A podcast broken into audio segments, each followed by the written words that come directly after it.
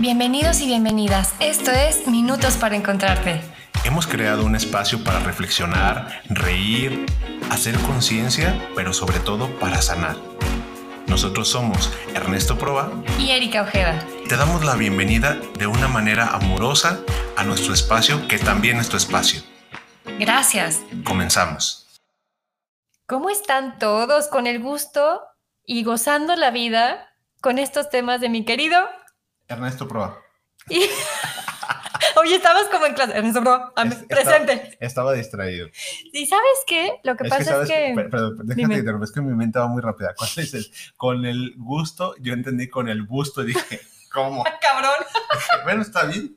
¿Quién es uno para juzgar si, si uno está aquí con todo y el busto? Y el busto también. el busto también. Oye, lo que pasa es que luego me, me, encanta cómo te presentas o nos presentamos, porque está esta situación de que eres un sexólogo muy famoso, amigo, Hombre, muy escuchado. En mi, casa, ni en mi casa me conocen. Yo camino por el barrio de mi casa y no saben ni quién soy. Yo solamente sé que estás en 38 países padrísimos y esa voz resuena en los rincones. Que no? Hombre, pues gracias a esa gente que te escucha, que me escucha. Sí, ¿verdad? Qué bonito. California. Bueno, hemos llegado a Rusia, ahí estamos, en Serbia. Ojalá. Ojalá. Ojalá, que nos veamos por allá. Ojalá. Sobre todo que a la gente le sirva lo que estamos compartiendo porque lo estamos haciendo con todo el amor de generar bienestar. Y eso sí tiene un chingo de amor. muchas ganas de que tengamos un mundo mejor, de que cada quien se viva más feliz, sí. más pleno, más plena, más plene o como usted se identifique, porque aquí no estamos peleados con nada, estamos queriendo que usted sea lo que quiera ser. Estamos en armonía. Interior en Armonía, arroba Interior en Armonía. Es la cuenta oficial de Erika Ojeda. Síganla, por favor, aprovechando el comercial. Ay, gracias. Kika para los cuates. Kika para los y cuates. aquí estamos con un acervo cultural que me encanta porque nos vas a presentar un poema. Sí. Vénganos, tu reino. Es un poema, mi autor favorito. Yo amo a este hombre. ¿Sí me acompañó, gusta? me acompañó en mi adolescencia y lo digo a cada rato en muchos lados. Y aquí creo que lo he repetido. Yo creo que ya tengo que comenzar a. Ya, ya de repente, el, el, otro día me pasó que estaba hablando con alguien muy cercano a mí y le dije, no, que sí, es que eso ya lo había dicho en el podcast. Dije, me, perdón, perdón por el golpe. Me están quitando los ejemplos. Los ejemplos. Me estoy repitiendo mucho. No, mi vida es de, que digo, no, es que sí, es que en el podcast dijiste que eso no te gusta. Ah, es que en el podcast. Ah. Dije, bueno, perdónenme, estoy demasiado autorrevelador. No empecé así, regresaré a como estaba. Bueno. Tú eres así y así te quiero. Gracias. Así, te, así nos aceptamos y nos conocemos, ¿no? Bueno, esperemos eh, que cada quien se encuentre en su propia aceptación y que también aceptado como tú me aceptas, todo el mundo tenga quien le acepte. Bueno, después de tanto rollo, venga, venga, venga. Vamos con este poema de mi querido Mario Benedetti y dice: Es importante hacerlo. Quiero que me relates tu último optimismo. Yo te ofrezco mi última confianza. Aunque sea un trueque mínimo, debemos cotejarnos. Tú estás sola, estoy solo. Por algo somos prójimos. La soledad también puede ser una llama. En wow. este encuentro y en estos vínculos de pareja que hoy vamos a hablar de cómo construimos un mapa del amor en la pareja, de cómo nos vamos a encontrar siendo pareja de alguien más y que esperemos que lo que encuentres te sirva primero que nada para ser tu propia pareja. ¿Mapa de amor? Sí, es que vamos construyendo un mapa para qué te sirve. Pues para dar con el tesoro escondido. Uh -huh. Tesoro escondido. Sacas tu mapa para poder llegar a algún lugar. Ah, como, como estas aplicaciones, ¿verdad? Tienes un mapa para saber en dónde estás y hacia dónde te diriges. El problema es que cuando no tenemos un mapa claro, pues nos movemos sin ubicar con claridad hacia dónde vamos. Y eso va teniendo un problema. Entonces, a ver, otra vez, donde usted esté, nuevamente, ¿Otra hoja? Saque su hoja, su papel. Ya, ¿Sabes qué vamos a, a, vender, Ernesto? El, el notebook. Sí. Ajá. Vamos a vender el librito de ejercicios. Porque, ojo, muchos de esos ejercicios son creación mía, ¿eh? Yo lo sé. Hay sí. copyright, mi estimado. Ajá. Sí. Bueno, si usted, si usted los comparte, nada más digan, ah, Ernesto Proal eh, lo diseñó o Ernesto Proal lo adaptó. Es que también pueden compartir el episodio, Ernesto, y empezarte a ubicar después para que vengan contigo a terapia. Claro. ¿Dónde te pueden encontrar a tu comercial? Al mío. Bueno, pues yo soy Ernesto Proa en redes sociales igual, en Instagram, Facebook. La verdad es que no soy tan tecnológico como tú, no, no soy influencer. Ah, pero ¿sabes que hice un link que está en nuestras redes sociales para que ahí te puedan localizar? O sea, llegan al podcast, pero está un link para que lleguen contigo también. Wow, muchísimas gracias. Yo soy, yo soy la tía esta que dice, ya no sé a qué le piqué. la tía de Facebook. La tía de Facebook. Con el nieto de TikTok. Ajá, claro. Eh, la, la, la, generación X con la Centennial aquí, mi querida. Es que dicen que cada aplicación va a ser para una generación. Pues sí, ya la gente, el otro día estaba con, con mi hijo ahí diciendo, ¿no? Que yo le decía, oye, este, no sé qué hablábamos y me decía, no es que yo ya no uso Facebook. Y yo, pinche chiquillo. Pero bueno. ¿Qué usas? ¿Qué usas, muchacho? ¿Cuál es tu mapa, muchacho? ¿cuál, ¿Cuál es la aplicación que me puedes, que en la que me puedo comunicar contigo? te salió muy bien. bueno, un saludo para mi Alex. Pues vamos que, dando. Que tampoco ni a escuchar esto porque es decir, esto es de rucos. Bueno, está bien. Mapas del amor. Creado por John Gottman, psicólogo, psicoterapeuta de pareja. También colega tuyo. También colega mío. Mm. E-, él, él va narrando como todo este escenario de cómo crear un mapa de la pareja y que incluye como todos los factores. Entonces, a ver, tú tienes tu hoja. Si tú me estás escuchando, aquí Erika, yo le voy a pedir que lo haga de manera verbal. Lo que quieras compartir, ¿eh? lo que no quieras compartir, no lo compartes. Ah, ya he compartido tan, cada cosa. Bien, entonces, primero vas a anotar necesidades, valores, experiencias pasadas, prioridades y lo que te estresa de la otra persona o lo que te estresa de ti mismo o ti misma siendo pareja. Entonces, bueno, el mapa del amor se va construyendo con cada uno de estos rubros de lo que yo soy y de lo que estamos siendo como pareja. Oh. Entonces, a ver, Erika, mm. yo te lo planteo. ¿Qué necesidades tienes tú a nivel afectivo, por ejemplo? La escucha y los mimos. Y los mimos. ¿Qué serían los mimos? Los, estos con cara blanca que... Ay, bueno, es que si, yo le digo a papachos, pero para que nos... Para que nos escuchan en otro país, es como este chiqueo, este consentimiento de besito, abrazo. O sea, me gusta la cercanía con cierta intensidad, no tanta, porque luego me, me invade en mi espacio. Bueno, por ejemplo, yo en mis necesidades afectivas a mí me gusta mucho que me digan que me quieren. Y sabes que hiciste una pregunta muy buena, porque muchos pedimos amor. Oye, sí, pero para ti, ¿cómo es dar que te den amor y cómo lo vas a dar? Entonces, ¿cuáles son mis necesidades afectivas? ¿Cuáles son mis necesidades sociales? Válgame. Por ejemplo, las sociales es, no, pues a mí yo creo que podemos llegar a una, a una reunión y cada quien en su rincón y no pasa nada. Ah, que, que estemos juntos, juntas, juntes, conviviendo. ¿Cuáles son tus necesidades afectivas, sociales y sexuales en la pareja? Yo digo, no, hombre, pues si yo, Ernesto, diría tres, cuatro veces por lo menos por día.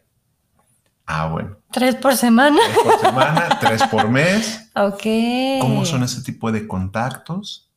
Ah, puede ser así el rapidito, o te gusta el mañanero, o chivo al precipicio. O es este de cortejo, ¿no? De la cenita, de cómo y qué ah. tipo de interacción habría. Y además agregarle tus necesidades, este, perdón, psicológicas, ¿no? Es decir, cada cuándo me gustaría que trabajáramos en la autoestima, que me ayudara a trabajar en, en mi autoconcepto, mis económicas, no, pues un déjame despliego el pergamino. Básicamente queriéndome casar con Carlos Slim. Viajes a la Europa, yates. No el monito este. porque está medio feyón, pero. Sí, está feyón. Está feyón. Pero bueno. Ahora, vamos recorriendo ahora en ti. ¿Cuáles son los valores fundamentales que tú crees tener como persona para ser pareja? Ah, caray. ¿Cuáles son tus valores? que dices, yo siendo pareja, estos son mis valores fundamentales. Yo puedo decir, a mí yo soy muy leal. A veces me paso. Sí, yo soy, hasta en el calendario chino soy un perro. Leal. leal. Oye, me falta ser más perra. Ya me di cuenta. bueno, cada quien. Bueno, entonces, ¿cuáles son tus valores, no? sí, la lealtad. La lealtad. Eh, la paciencia. El respeto. Sí. Yo, yo Yo no podría estar emparejado de alguien de quien no puedo ser amigo. Es que es básico. De hecho, es la relación más cercana que tienes de amistad, ¿no? Digo, disfrazada de pareja. Claro. Entonces, ¿cuáles son mis valores? Siguiente. Y esto es importante. ¿Cuáles son tus experiencias pasadas que te impiden tener una relación plena? Ay, ¿sabes qué, Ernesto? Ahí ojo, porque vas a carrear inconscientemente lo que fue en el pasado con otras parejas, si no lo trabajas. Así es. Pero también, ¿cuáles son tus experiencias positivas en pareja? Mm. Porque las experiencias también crean expectativas, las positivas. Yo le digo a, la persona que viene a consulta conmigo, tanto te va a chingar el concepto de qué bueno es mi hijo, qué buena es mi hija, como qué malo es mi hijo.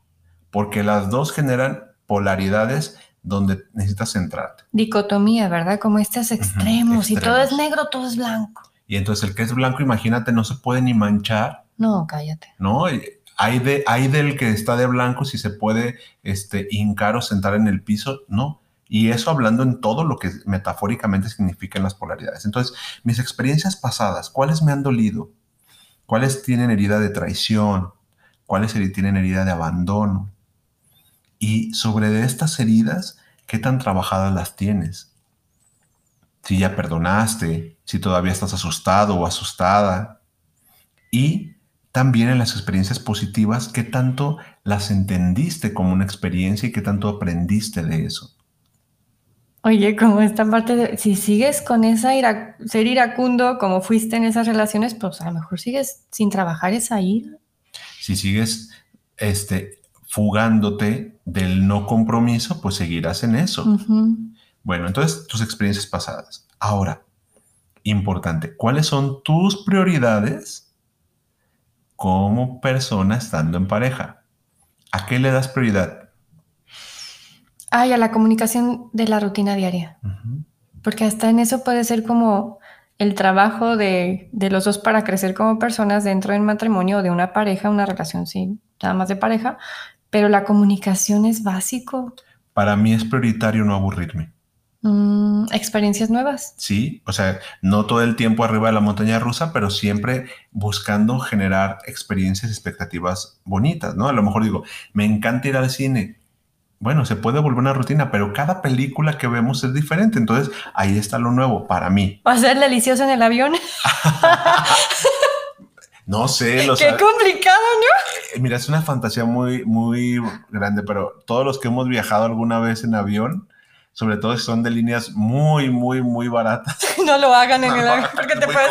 Es muy complicado, además hay mucha gente haciendo fila. Oye, como en arena, hacer delicioso en arena, pues yo creo que no está tan padre. Me han, contado. ¿Qué te han contado? Me han contado que eso raspa y un poquito te rosa. Sí, y a mí me choca desde chiquita la arena pegada en la piel. No me gusta. No, yo alguna vez, este, alguna vez lo hice, bueno, algunas veces, pero una en particular, donde se suponía que no tenían que saber que yo andaba haciendo ese tipo de cosas. Digo, no estaba emparejado con nadie, solamente fue un viaje familiar, una affair que me encontré ahí, fue un, pues, ¿qué onda? Y, pues, ¿qué? Y se dio, y si nada más recuerdo que mi hermana cuando iba entrando al, al lugar donde estábamos hospedados me dijo, este, sacúdete la arena que traes en la espalda. porque en mi cara, eh, pues, claro, es como ya vámonos, ¿no? Entonces yo me sacudí en mi cabeza todo lo que era visible, pues menos lo que no veía en mis ojos. Entonces, bueno, entonces, prioridades, ¿no? ¿Cuáles son mis prioridades? Sí, que no te aburras, es que eres cinco, entonces no te creas. es que soy cinco de la numerología. Si eres adolescente, entonces el adolescente tú crees que va a querer todo rutinario y cotidiano. No, no, no. Pues no. Pero, y eso en todas las prioridades. ¿Cómo, ¿Cuál es mi prioridad en lo afectivo otra vez? Otra vez en lo económico, otra vez en el día a día. ¿Cuáles son mis prioridades? Por ejemplo, yo no podría estar eh, emparejado tampoco con alguien que no me considere su prioridad. No quiero que todo el tiempo, porque a mí también soy muy independiente, pero alguien que tenga el mensajito de la mañana y me diga, bien, yo soy tu prioridad. Sí, no pensó en mí, ¿no? O pensó en ti. No, no me importa que a lo mejor en todo el día no me vuelvas a marcar, pero esos momentos que me, que me den prioridad me gustan. Entonces, ¿cuáles son tus prioridades? O si ya viven juntos, ¿cómo se despiden? ¿no? ¿Cómo se despiden? En la mañana ya se van cada quien a su rutina. Sí, corriendo. Sí. Y ¿qué te estresa de ti mismo y qué te estresa de la otra persona? ¿Acapulco en azotea o farolito en la oscuridad? me, estresa que sea totalmente todo de luz. Ah, yo pensé que eran escenarios sexuales. no, pues sí son escenarios. sí. Habrá quienes guste el Acapulco en azotea. Claro. Es frase de generación X, lo sé. La conocí después de unas cosas. Dije, no, tanta luz, no. Un poquito así como de sombras, sexy. Pero, por ejemplo, eh, tus cuestiones del orden, ah, espacio también. vital Higiene. A ver, por favor, lávense los pies. Ah, bueno, esa es como una, pero hay gente que a lo mejor le puede dar ondita. Vale madre, hasta le puede dar ondita a los olores. No voy a decir No, yo sí soy muy especial para los olores. No voy a decir nombres, pero a mí los olores sí me gustan. No sé, como los muy, los muy de persona, no, los, no los muy generados así artificialmente. Que te llegue añejado de sudorcito, no importa. No, más. bueno, entonces. Entonces, este, los estreses del otro. Entonces, ¿qué me estresa a la otra persona? Ya que lo tienes, ya que Kika deje de reírse de, que me balconé. Es que no me imaginaba que te gustaba el olor a sudor. Sí, bueno, no, no el olor a sudor como tal. Ok. Me gusta lo que huele a la persona al natural. me gusta el olor al natural. Ok, ok, va. Bueno, ya que tengas esto, la idea es que puedas compartirlo con tu pareja. Porque ahí se va a construir o cómo se construye. Sí. Y ahí entonces es como construyes este primer momento del mapa. Esto que soy y esto que tú eres y vamos sacando algo en común. ¿Cuáles son nuestras necesidades en común? Las que tú tienes y las que yo tengo. Por ejemplo, yo quiero mi copita de vino antes de entablar una acción sexual, ¿no? Oye, la charla, ajá. Antes del erótico y el placer, una copita de vino, ¿cómo te fue en el día? Qué padre que llegaste bien. Claro. Y a lo mejor para mí no, pero al charlar sí. Entonces ya tenemos eso en común. Entonces, lo mío con lo tuyo, mis necesidades económicas. A lo mejor yo digo, ay, es que yo sí necesito a lo mejor este tipo de estabilidad económica. Y tú dices, no, a mí no me causa conflicto. ¿Cómo hacemos una en común? Mm. ¿Cómo llegamos a una necesidad en común? Porque a partir de aquí vamos a buscar cómo cubrir la necesidad. ¿Qué líneas de acción vamos a tener tú y yo siendo pareja para cubrir esa necesidad de pareja? Y por eso es la necesidad de escrito, ¿no? Sí, de sentarnos a dialogarlo, como lo vimos en el, episodio anterior sobre los contratos. Aquí ya les damos una guía sobre el mapa solamente del amor. Eh, Ernesto, pero no estamos hablando del amor. Vamos a ir más adelante y vamos a tener este concepto del amor. Bien, tus valores y mis valores, ¿cuáles tenemos en común y cuáles necesitamos generar como pareja en un acuerdo? Ok. A mí habría valores que no me interesan, pero a, ti habría que sí, y entonces vamos negociando o viceversa. O a lo mejor tenemos en común y empatamos. Como el hecho de, oye, avisa que llegas tarde y ya no te espero a dormir, ¿no? Ya si viven juntos. Algo así tan rutinario. Así es. ¿Mm? Hasta cosas más trascendentes como, como las cuestiones de espiritualidad. Y las creencias religiosas. Las creencias religiosas, el, el cómo nos manejamos en el día a día. ¿Qué tanto se mete tu familia política o no? No manches. Sí, sí, sí. ¿Qué tanto tu familia política? ¿Qué tanto puedo yo opinar de, de, mi, familia política? Porque eso lo está permitiendo cada uno de los dos, ¿no? Claro, y a lo mejor para ti es una bronca que no, no opines de, mi papá, no opines de mi mamá. No, pero no estoy diciendo nada, no importa. O en el poliamor, pues ya tendrás otros acuerdos, ¿no? Ya tendrás otros acuerdos en las relaciones abiertas, en las parejas swinger, en todas las manifestaciones de diferentes de, de relaciones afectivas y eróticas. Bien, experiencias pasadas.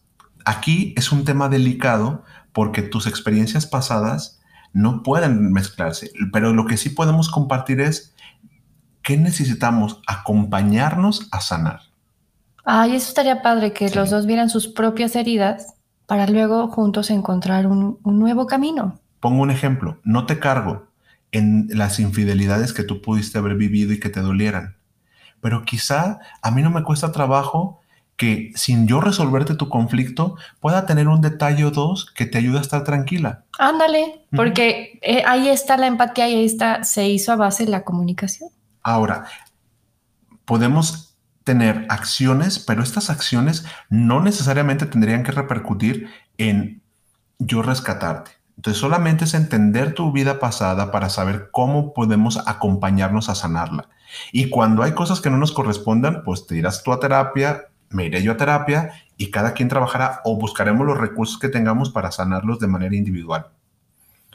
¿A qué le das prioridad tú? ¿A qué le doy prioridad yo? Y a partir de ahí lo, lo movemos. ¿va? Sí. Y lo que me estresa.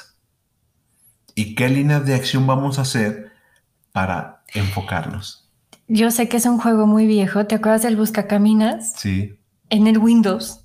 Pues, ¿dónde están tus granadas que pueden explotar, no? ¿Dónde están mis áreas en las que de plano, si me, esa que tocas puede ser que estalle o que pueda hacerme sacar canas verdes? Cuando yo lo he trabajado en terapia, esto ha ocurrido que parejas se separan. Pues sí, sí te creo. Y entonces, pues más vale basarnos en la verdad que en estas mentiras a medias o en estos simuladores de relación de pareja. Es que la verdad no peca, pero se incomoda. Y entonces, pues ya tenemos esto. Ok. Y vendrá en esta parte, ¿cuándo sería mejor hacerlo? Lo ideal es que tú, en la condición en la que estés en este momento, hagas el tuyo.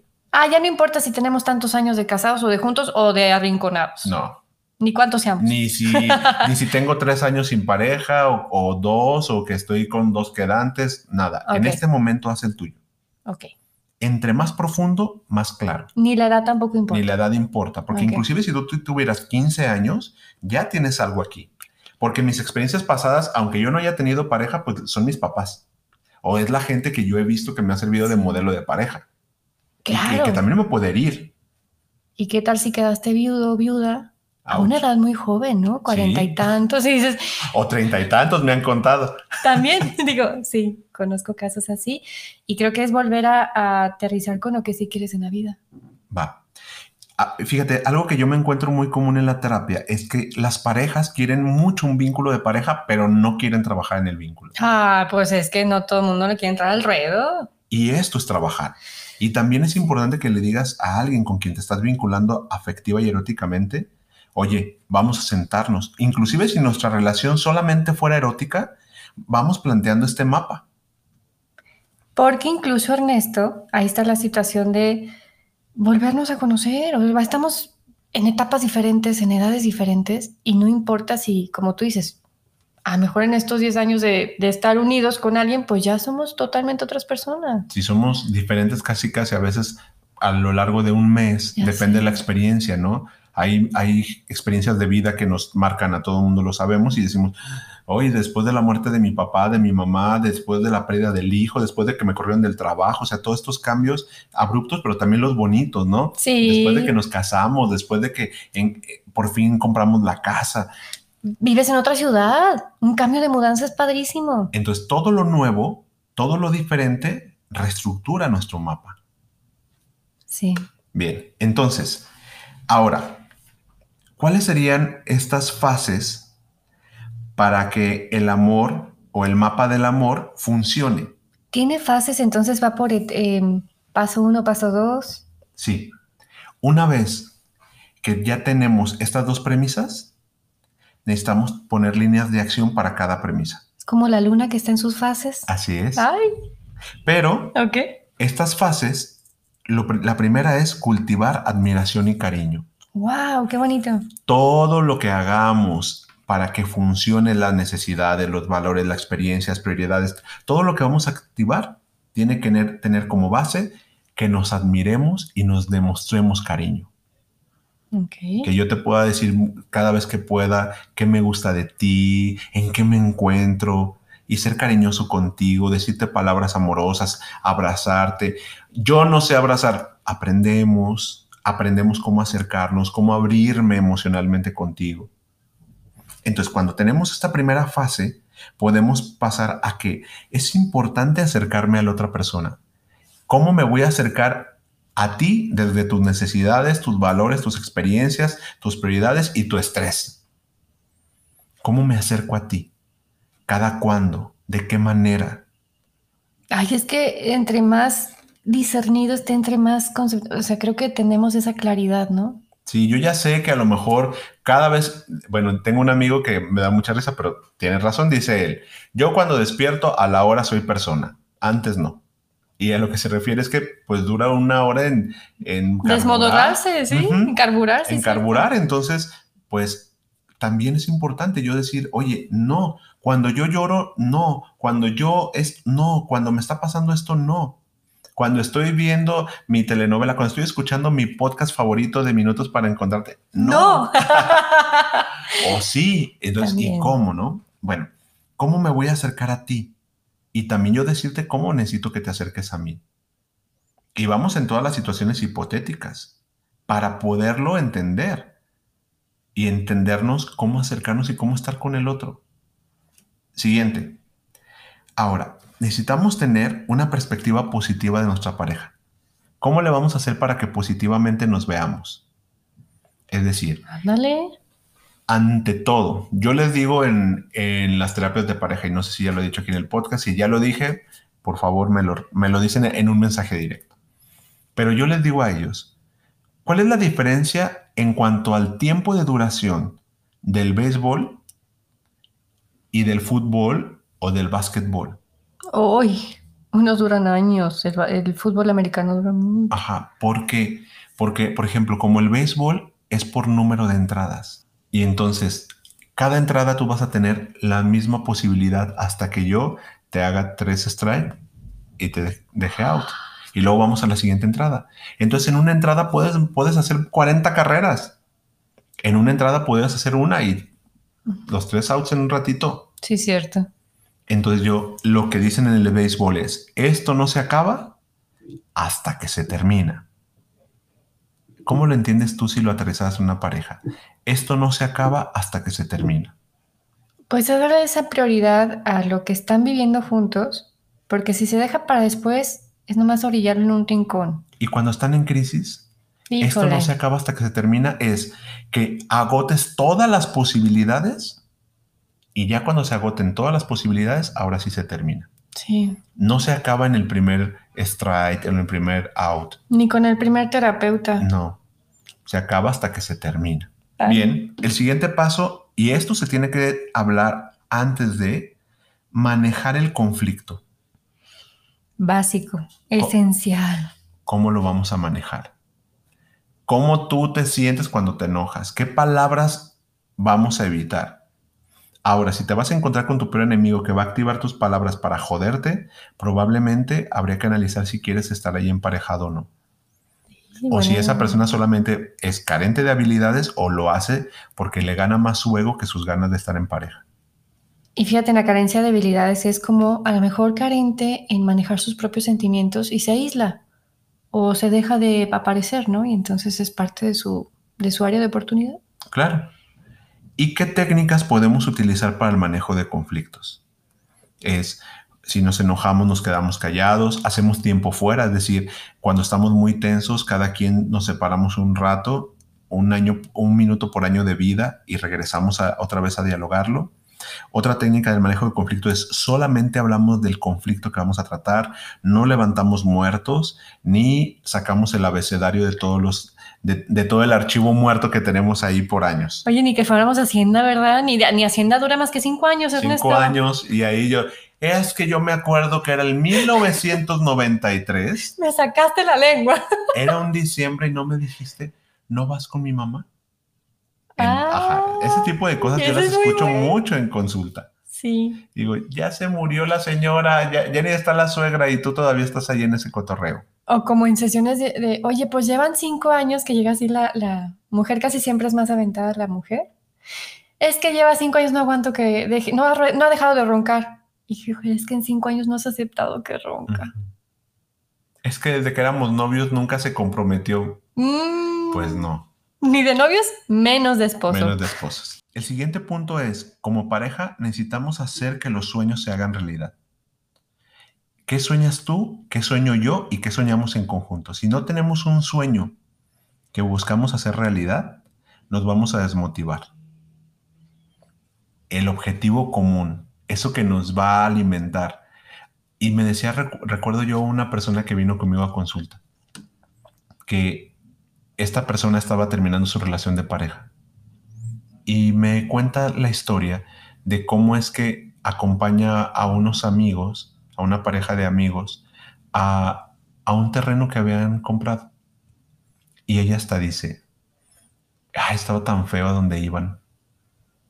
Dice, pero cuando yo los vi en el terreno y que ellos estaban diciendo, mira, aquí vamos a plantar un árbol, de aguacates y aquí va a estar el árbol de, de mangos, porque cuando lleguemos a ese momento, vamos a venir aquí a acostarnos, vamos a venir. Entonces fue cuando ella, recuerdo que dijo, eso yo no lo tengo en mi pareja estos, estos esposos tienen algo que yo no tengo y que es un sueño en común o un proyecto de vida. Pero aquí se refiere a los sueños, es como eso que deseamos, más que el proyecto como, como empresa, sino como lo que soñamos, ¿no? Yo sueño un día hacer tal cosa, pues vamos haciéndolo. Yo sueño un día en conocer el Disney de Francia. Y entonces es motivante. Y fíjate que tengo uno de los casos que cada aniversario de matrimonio se fija en un viaje diferente, ya sea en crucero, en avión, lo que sea, pero es conocer el mundo entonces cada año empiezan a ahorrar. Llegan del siguiente, ya, bueno, llegan del aniversario y ya están planeando el que sigue. Entonces, qué bonito. Cada sueño nos motiva. ¿Cuáles son nuestros sueños?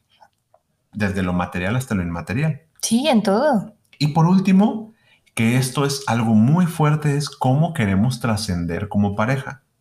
La trascendencia es todo eso que yo quiero hacer o dejar para después o vivir en este momento que, hable de lo que le aportamos a nuestras vidas y al mundo. Porque para mí la trascendencia es como dejar huella. Así es. ¿Cómo dejaría huella? Ah, bueno, quiero escribir un libro. Quiero trascender en, tener, en educar buenos hijos e hijas. Quiero trascender en, ah, bueno, si nosotros como pareja, ¿qué le vamos a dejar al mundo?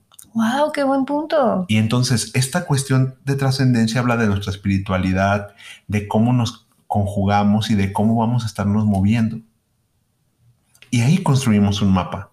Y sobre de eso sabemos hacia dónde caminar y sobre de eso nos planteamos metas, abrimos líneas de comunicación y son esto que, que John Gottman nos viene a regalar en un análisis es entendernos que la pareja se construye.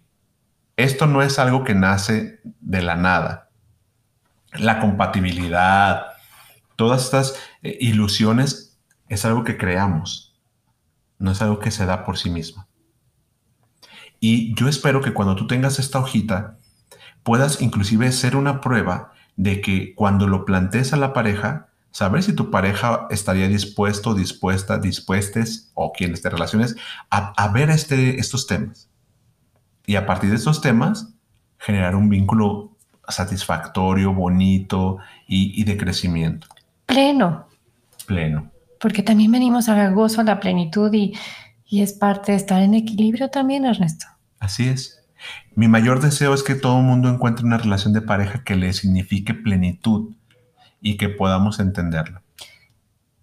Está padrísimo el tema. Yo me voy a poner a hacer la actividad de esta hojita, porque de hecho hago las varias hojitas que mencionas, porque es como esta parte de ir construyendo eh, en, en Kika lo que voy a estar haciendo en esta vida. Y a veces puedo pedir una relación de pareja, pero a veces ni siquiera me he aterrizado en este tipo de cosas. Y pues también tener una pareja significa chambear en mí, a ver, trabajar te, en mí. Te voy a tapar los ojos en esto, que es una pareja, ¿verdad? estamos ahí bien en el limbo. Para cerrar entonces el tema, me gustaría invitarlos a que en este momento cierres tus ojos. Si vas manejando, oríllate a la orilla, pero date permiso de estar contigo en este momento. ¿Qué tipo de pareja te mereces? En este momento, antes de terminar el episodio, te invitaría a que cerraras tus ojos y reflexiones qué tipo de pareja te mereces. Te mereces que te quieran bonito y además te mereces quererte a ti misma o a ti mismo bonito. ¿Cómo sería quererte bonito? ¿Cómo es esa pareja con la que quieres compartir un proyecto? Y desde este decreto y desde este amor, respira profundo e integra para ti la capacidad que tienes de merecerte un amor pleno. Si ya lo tienes, quizá poder trabajar en él. Si ya lo tienes y no es, quizá despedirte y, empezar de nuevo. Y si sientes que no lo has encontrado, que te proyectes con todo esto que el día de hoy te he invitado y que te quedes para ti. Te mereces que te quieran bonito. Te mereces amar en plenitud. Y mereces, con responsabilidad, amar en plenitud. Abres tus ojos y disfrutas de la posibilidad de estar aquí y ahora y lo que el universo, la vida, Dios o en lo que tú creas te mande. Pues muchas gracias. Ay, qué bonito final, me encantó. Estoy así como que... Ah. ¿Dónde nos pueden localizar, Néstor? Arroba Interior en Armonía, arroba Ernesto Proa, pero de nuestro podcast es arroba Minutos para encontrarte. En Facebook, en Instagram. Hasta ahí, hasta ahí. Sigan a la TikToker Erika Ojeda, que hace un montón de cosas. Y compartan este episodio a quien ustedes creen que les sirva.